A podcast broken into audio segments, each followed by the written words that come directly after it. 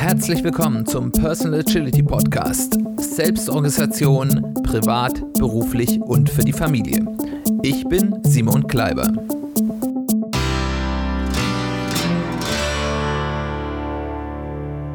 Herzlich willkommen zu einer weiteren Folge des Personal Agility Podcasts. Schön, dass du eingeschaltet hast. Schön, dass du wieder dabei bist.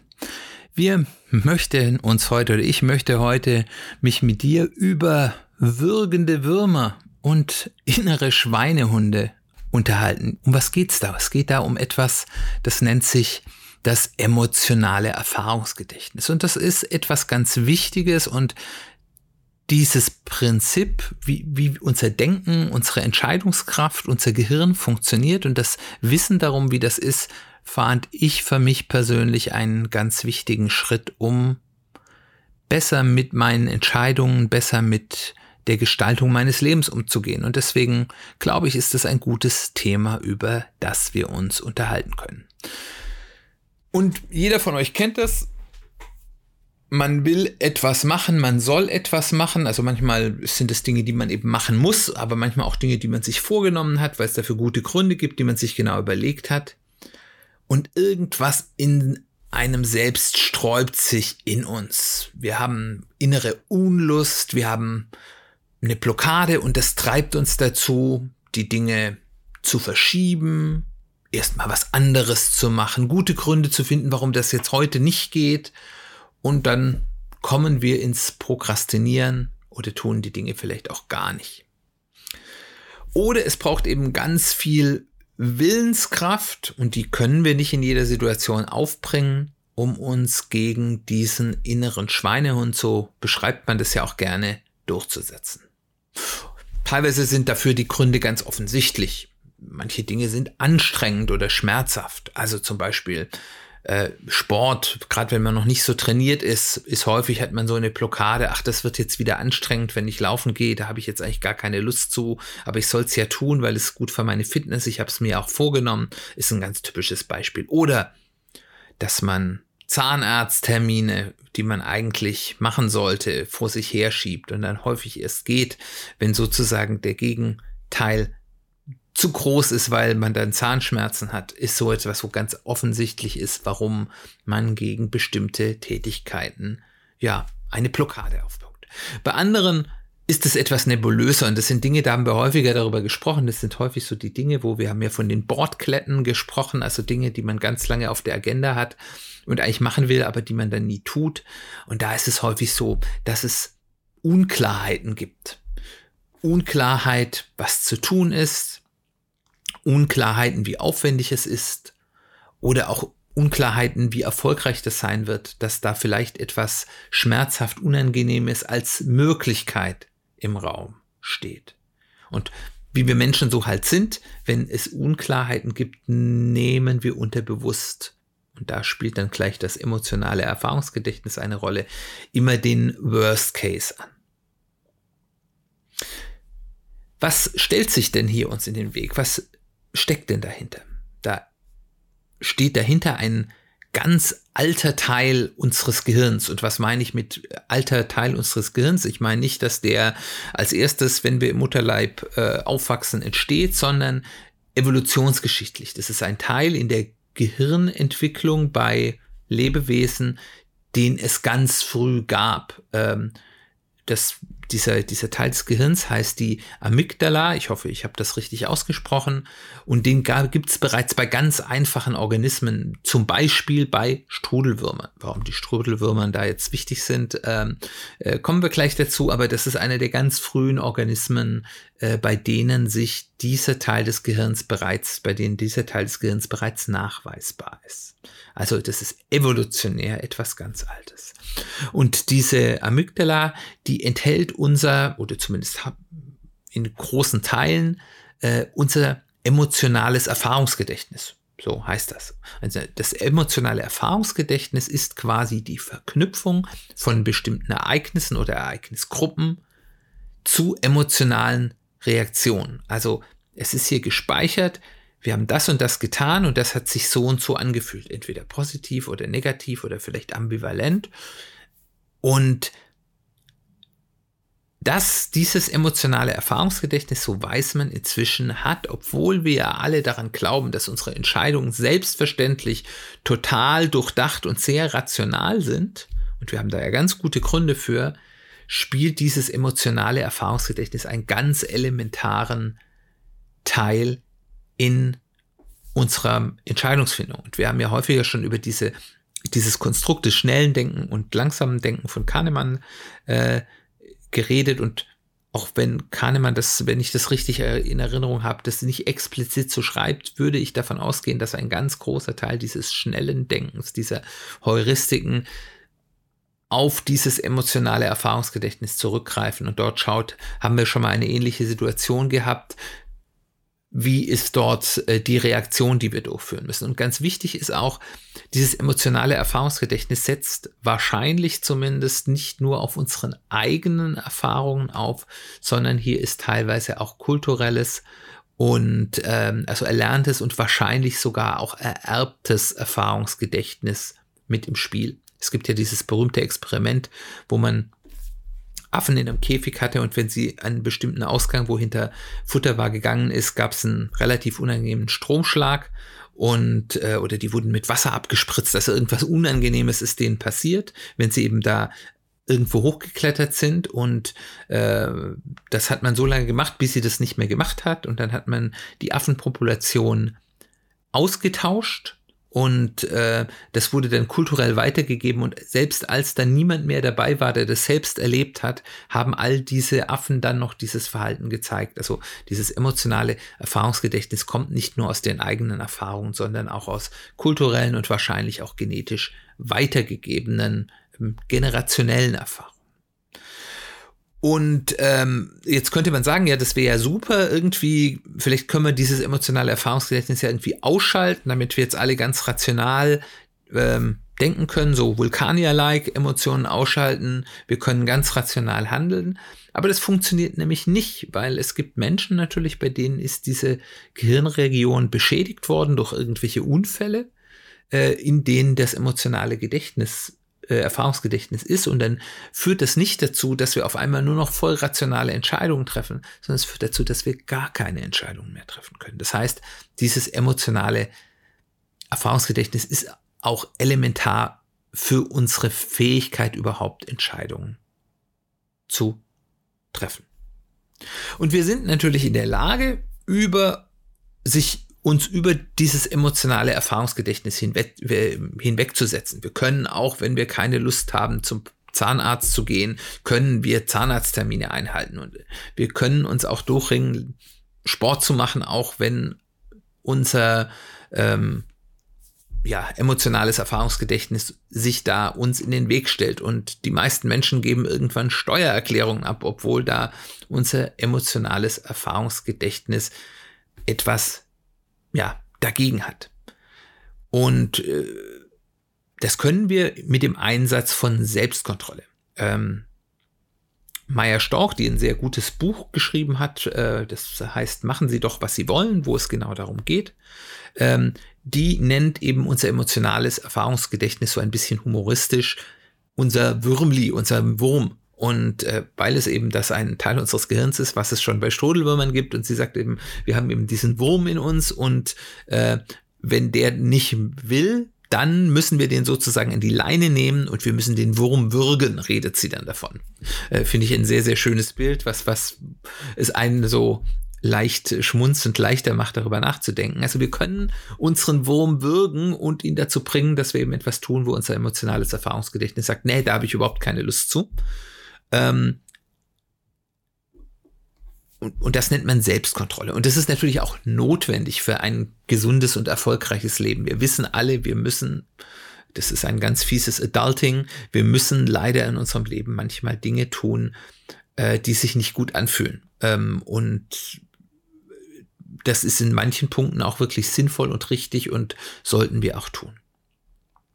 Aber dieses Wurmwürgen kostet uns Willenskraft. Äh, da gibt es ja auch ein ganz gutes Buch, äh, Willpower von Roy Bauman, ein amerikanischer Psychologe, hat ähm, eine ganz schreckliche deutsche Übersetzung, da wird dann irgendwie von Selbstdisziplin gesprochen, was ja nun wirklich was anderes ist als Willenskraft. Also es kostet uns Willenskraft, ähm, uns darüber hinwegzusetzen und wir haben nur ein gewisses Reservoir an Willenskraft an einem Tag. Das wird zum Beispiel durch Schlaf oder Ausruhen wird das wieder aufgefüllt. Aber deswegen sind wir auch später am Tag viel schlechter darin, Dinge zu machen, die sich uns widerstreben. Also zum Beispiel, wenn man Dinge hat, äh, wie wenn man sagt zum Beispiel, ich will laufen gehen und man ist noch nicht so, dass man sagt, ich für mich ist Laufen was total Positives, dass unser unser Wurm sagt da, juhu, wir können laufen gehen, sondern wie das bei Sportstartenden häufig so ist, ach nee, schon wieder laufen, das ist wieder so anstrengend, dann ist es viel einfacher, das in einem ausgeruhten Zustand, also zum Beispiel gleich morgens zu tun,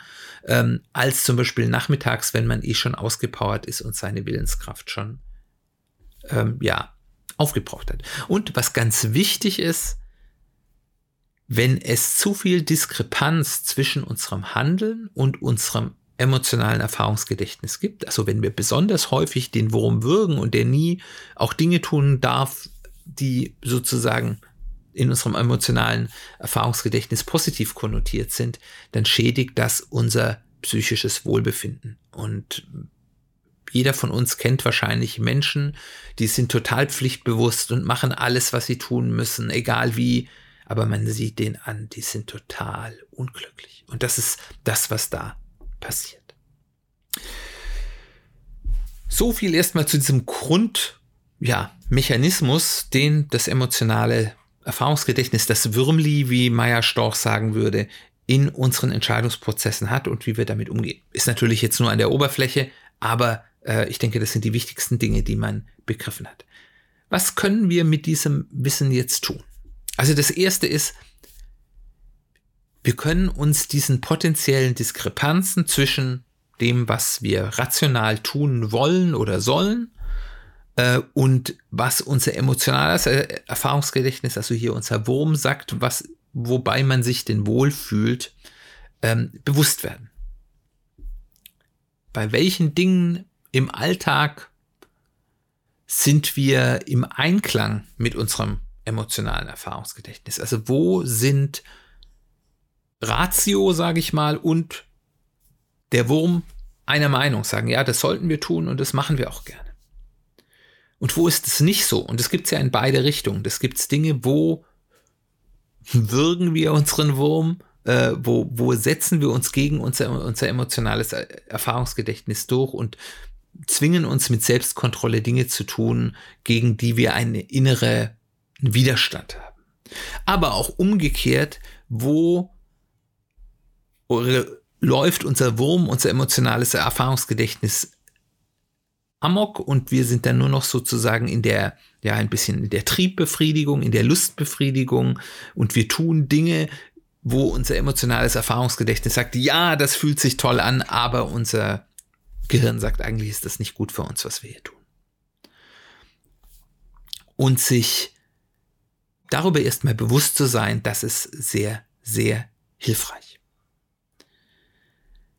Dann können wir uns fragen, wo belastet uns denn dieses Wirken des Wurms besonders? Bei welchen Dingen zwingen wir uns zu Dingen, die uns eigentlich unglücklich machen, wo wir wirklich unser psychisches Wohlbefinden durch zu viel Selbstkontrolle belasten. Und eben umgekehrt, wo machen wir denn Dinge, die wir eigentlich nicht machen sollten, weil wir nicht die Willenskraft dazu haben, uns dagegen umzusetzen. Und darüber sich erstmal bewusst zu sein, ist der, immer der erste Schritt, um aktiv daran arbeiten zu können. Und dann ist der Punkt, wie können wir denn unser Leben mehr in Einklang zwischen unserem emotionalen Erfahrungsgedächtnisses und unserem Ratio, unseren Zielen und das, was wir uns für uns selbst rational wünschen, in Einklang zu bringen. Und das ist, glaube ich, ein ganz, ganz wichtiger Schlüssel zum Glück. Die Zielvorstellung nach Meyer Storch, die, was sie sagt, was ein, ein guter äh, Punkt ist, den man mal anstreben sollte, ist, dass man maximal ein Drittel der Zeit, ein Drittel der Tätigkeiten in Selbstkontrolle ist, also sein Wurm wirkt. Und in zwei Dritteln der Zeit in Einklang bleibt zwischen dem, was eben unser emotionales Erfahrungsgedächtnis gerne möchte, wobei wir uns wohlfühlen und eben was auch unser Ratio will. Und wenn wir in, eben in diese Größenordnung kommen, dass wir ein Drittel oder weniger der Zeit oder der Tätigkeiten in die Selbstkontrolle müssen, ist es auch einfacher, dann eben die anderen Extreme zu verhindern. Und wenn wir ganz ehrlich sind, wir dürften meistens deutlich darüber liegen, gerade wenn man so ein bisschen im Personal Growth, Selbstoptimierungsbereich unterwegs ist. Da legt man sich ja quasi Systeme an, um die Selbstkontrolle besser durchführen zu können. Der nächste Schritt ist, wir überlegen mal bewusst, wo unsere Willenskraft eigentlich am besten eingesetzt sind. Bei welchen Dingen möchten wir denn wirklich unseren Wurm würgen? Wo möchten wir uns wirklich gegen unser emotionales Erfahrungsgedächtnis durchsetzen? Wo ist sozusagen der rationale Grund so groß, dass es diesen Aufwand lohnt? Und dann sollten wir das versuchen, dort konsequent zu tun. Zum Beispiel, dass ich das früh am Tag tue, wenn ich die Willenskraft noch habe und bei anderen Dingen eben auch einfach nachsichtiger mit uns selbst zu sein und sagen, bei anderen Dingen ist es okay, wenn wir nicht die perfekte Selbstkontrolle haben. Die nächste Möglichkeit ist, wir versuchen die Notwendigkeit uns durchzusetzen, also die Notwendigkeit, dass wir unseren Wurm an die Leine nehmen müssen und würgen, zu verringern. Also da können wir uns mal überlegen, welche Dinge, bei denen wir Selbstkontrolle heute anwenden, müssen wir denn wirklich tun? Welche Dinge können wir vielleicht auch sein lassen? Manchmal sind wir auch dann in so einem persönlichen Eifer, dass wir Dinge tun, wo man, wenn man mal ganz ehrlich drüber ist, vielleicht gar nicht so notwendig sind. Wo können wir die vielleicht auch delegieren oder automatisieren, dass wir bestimmte Dinge, die für uns besonders unangenehm sind, wir nicht machen oder weniger machen. Ähm, genau. Und dann ist die nächste Frage, wie können wir die Tätigkeiten, die wir durchführen, wurmfreundlicher machen, also mehr in den Einklang mit unserem emotionalen Erfahrungsgedächtnis bringen. Da ist der erste Schritt zum Beispiel, dass wir Ungewissheiten auflösen. Das hatten wir ja bereits bei den Bordkletten als wichtige Maßnahme. Wenn wir Ungewissheiten haben, nimmt unser emotionales Erfahrungsgedächtnis immer das Schlimmste an. Denn indem wir erstmal die Ungewissheiten auflösen, soweit das möglich ist, ähm, verringern wir sozusagen den Widerstand, den das emotionale Erfahrungsgedächtnis unserer Wurm dagegen hat. Und wir machen vielleicht auch Dinge, dann die Tätigkeiten in kleineren Portionen. Und da steckt dann auch so ein, eine Geschichte, die so ein bisschen aus den, den agilen Techniken kommt, gerade so aus dem Bereich von DevOps, wo du das Prinzip hast, äh, if it hurts, do it more often. Also wenn es unangenehm ist, mach es häufiger in kleineren Portionen, du kriegst mehr Training rein, du zwingst dich damit dann zum Beispiel auch Dinge leichter zu gestalten, automatisierter zu gestalten, um es eben weniger schmerzhaft zu machen. Das ist ein bisschen kontraintuitiv, aber funktioniert bei sehr vielen Dingen.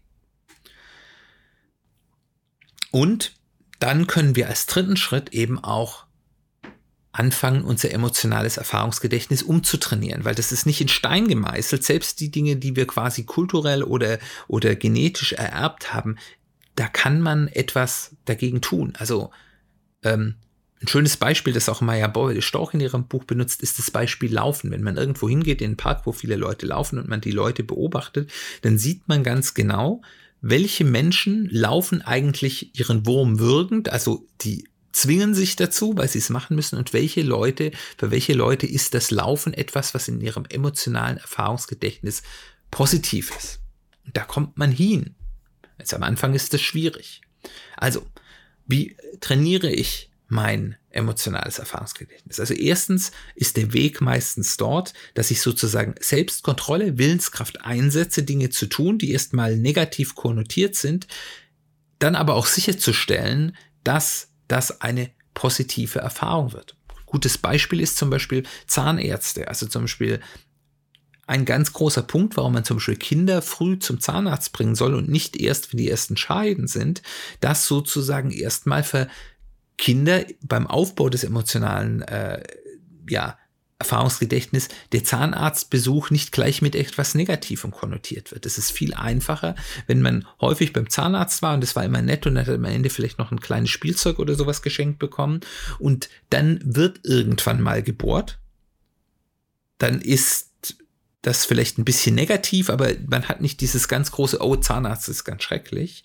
Und es gibt eben auch im Erwachsenenbereich Zahnärzte oder die Zahnärzte geben sich immer Mühe, das Drumherum des Zahnarztbesuchs immer angenehmer und schöner zu gestalten, damit eben quasi und, und eben auch Schmerz besser zu managen, so dass eben es weniger negativ ist.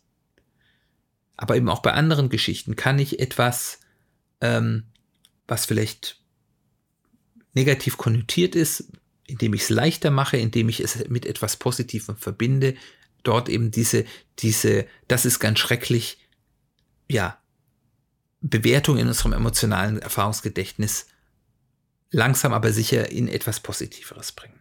Und da lohnt es sich eben in kleinen Schritten zu arbeiten, damit sozusagen der, der Aufwand, das zu machen, geringer ist wenn wir wieder beim Laufen zum Beispiel als Beispiel nehmen, nicht zu sagen, oh, ich will jetzt gleich meine fünf oder sechs Kilometer ganz schnell laufen, sondern wenn ich anfange zu laufen, zu sagen, okay, ich versuche eben möglichst häufig vielleicht ein oder zwei Kilometer zu laufen, soweit es geht und zwischendurch vielleicht auch mal zu gehen, wenn es zu anstrengend ist und dann eben quasi durch Erfolgsgefühl und dann auch das gute Gefühl, was durchaus ja beim Sport auch aufkommt, dann eben sich parallel damit zu starten, um das Ganze dann eben in eine positive Richtung zu bekommen. Und da spielen dann eben auch ganz stark so dieses Habit Building auf, was, was ja gibt es das Buch Atomic Habits von James Clear, ähm, äh, dass das da eben hilft, wie ich eben bewusst Dinge so mache, dass sie sich über Zeit als Gewohnheit einschleift und im Endeffekt etwas kann nur eine Gewohnheit sein, wenn es keinen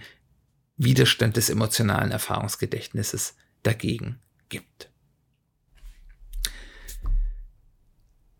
Also, das Wissen um die Wichtigkeit des emotionalen Erfahrungsgedächtnisses war für mich und ist, glaube ich, auch für viele Menschen ein total befreiendes, weil viele Dinge, mit denen wir im Inneren kämpfen, Kämpfe führen, innere und die Selbstzweifel in uns sehen, lassen sich eigentlich total gut mit dem Wissen um diese Funktionsweise des emotionalen Erfahrungsgedächtnisses führen, weil eben die, diese Diskrepanz zwischen dem, was wir uns rational vornehmen und das, was unser emotionales Erfahrungsgedächtnis zulässt, eben einfach zu diesen Kämpfen und Selbstzweifeln führen. Und wenn man weiß, wo das ist und bewusst damit umgeht, dann kann man sich erstens diese, dieses, dieses Nicht-Perfekt-Sein eben einfach auch verzeihen, weil man versteht, woher es kommt und man kann bewusst und erfolgreicher daran arbeiten.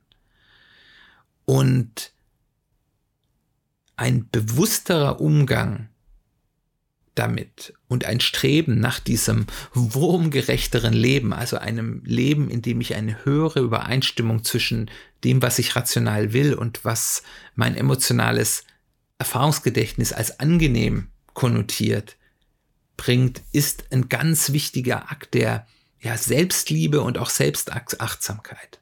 Und damit führt eben das fast unvermeidlich zu einem glücklicheren Leben. Und deswegen, auch wenn das jetzt keine so Riesengeschichte ist, wenn man es mal gehört hat, ist das Wissen darum, glaube ich, ein ganz wichtiger Schlüssel und immer wieder darüber nachzudenken, wie ist denn jetzt hier gerade bei dieser Geschichte die, die, ja, das Zusammenspiel von meiner Ratio und meinem emotionalen Erfahrungsgedächtnis ein unglaublich wichtiges Tool, um unser Leben besser, bewusster und glücklicher zu gestalten.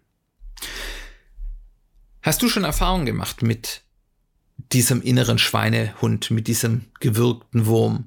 Äh, wo kämpfst du da? Hast du versucht, damit schon bewusst zu arbeiten? Wenn ja, lass es mich wissen, es würde mich sehr interessieren. Ansonsten herzlichen Dank fürs Zuhören. Ich würde mich freuen, wenn du nächstes Mal wieder dabei bist. Das ist unsere 150. Folge und da es eine Jubiläumsfolge ist, gibt es natürlich auch ein total jubelndes Thema.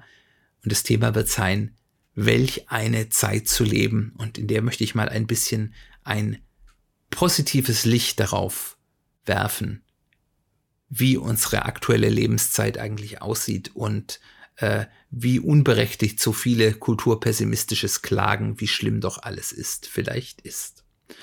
Bis dahin, ich würde mich freuen, wenn du wieder dabei bist. Wir hören uns bald wieder.